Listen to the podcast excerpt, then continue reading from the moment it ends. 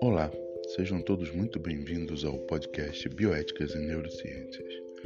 Eu sou Carlos Frederico Rodrigues, sou professor de Neurologia, Neurocirurgia e Bioética da Universidade Estadual do Oeste do Paraná. Como é de praxe em nosso podcast, alternamos temas entre neurociências e bioéticas. Para aqueles que tiverem mais interesse, nós deixamos nosso e-mail rodriguescfa.gmail.com e nosso blog rodriguescfa.wix.com neurociências, já que o tema de hoje versa sobre dando sentido ao som. Sem mais delongas, vamos ao tema da semana. Dando sentido ao som. Variações sonoras transformam-se em impulsos elétricos na cóclea. Dali seguem para o córtex auditivo e áreas de associação via bulbo e tálamo. Percepção do som. Sons começam como vibrações que entram pela orelha. No ouvido interno, as células receptoras da cóclea transformam esses impulsos em sinais elétricos, que passam pelo nervo coclear e vão até o bulbo no tronco encefálico, e depois aos colículos inferiores. As fibras do nervo coclear dividem-se de forma que a maior parte dos estímulos provenientes de cada orelha vá para os dois hemisférios. O processamento nesse estágio permite que o cérebro determine a localização do som.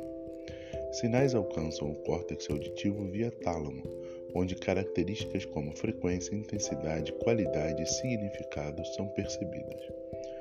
O córtex auditivo esquerdo está mais relacionado com o significado, com a identificação do som o direito com a qualidade. Localização no tronco encefálico.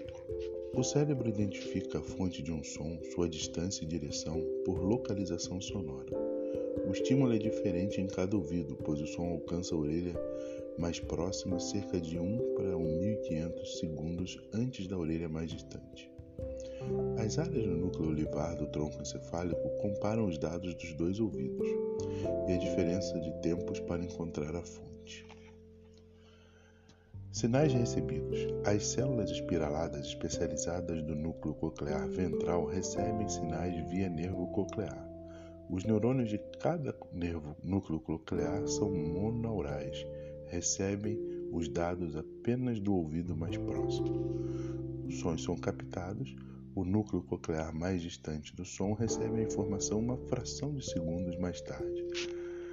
Os sinais são ligados, então o sinal é enviado à oliva superior medial, os impulsos passam do núcleo coclear mais próximo à oliva superior lateral. Atravessam o cérebro, os sinais são enviados ao núcleo coclear distante ao núcleo medial do corpo trapezoide do lado oposto. E assim nós percebemos que de um lado do nosso cérebro, o som é percebido anteriormente que do outro lado, uma, uma diferença de poucos milissegundos, porém suficiente para que o nosso cérebro perceba a direção e a distância do som.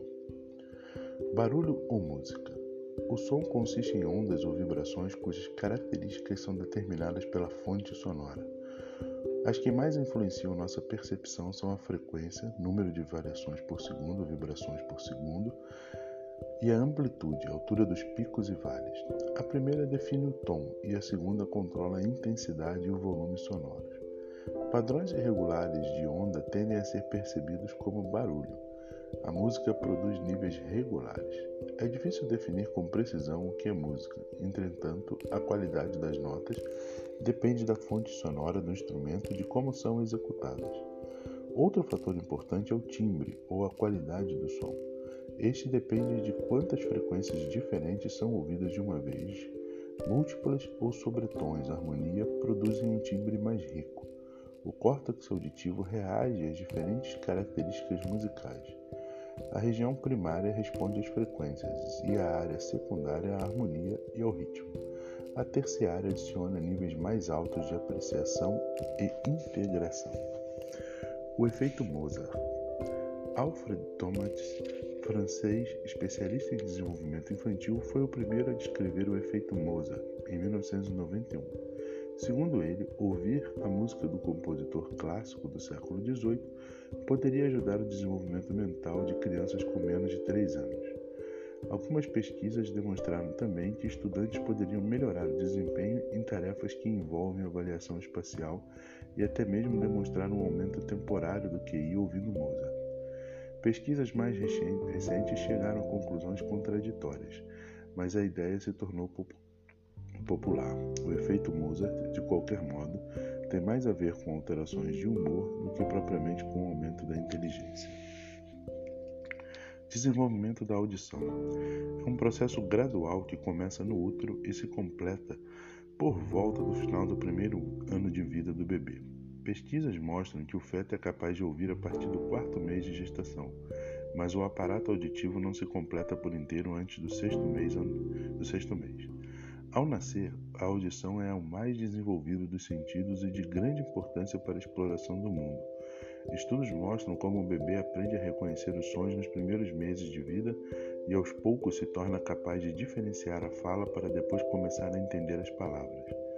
Crianças perdem a habilidade de diferenciar os sons que não são importantes em sua língua nativa. Muitos jovens japoneses não distinguem mais entre L e R, o que faziam quando mais novos. Desenvolvimento antes e depois do nascimento. O feto humano apresenta audição básica a partir de 18 semanas. Essa habilidade amadurece e se desenvolve nas semanas seguintes. Sons externos de baixa frequência são ouvidos melhor que os de alta. Do nascimento até os quatro meses, o bebê começa a localizá-los virando a cabeça. Dos três aos seis meses, reconhece e produz sons. Entre seis e doze meses, começa a balbuciar. Reconhece vozes e palavras básicas, como mamãe. A formação de nomes se inicia por volta de um ano de idade.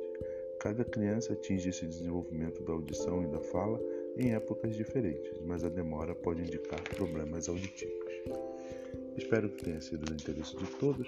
Deixamos por aqui o nosso podcast da semana. Um forte abraço e até a nossa próxima semana com um tema de bioéticas.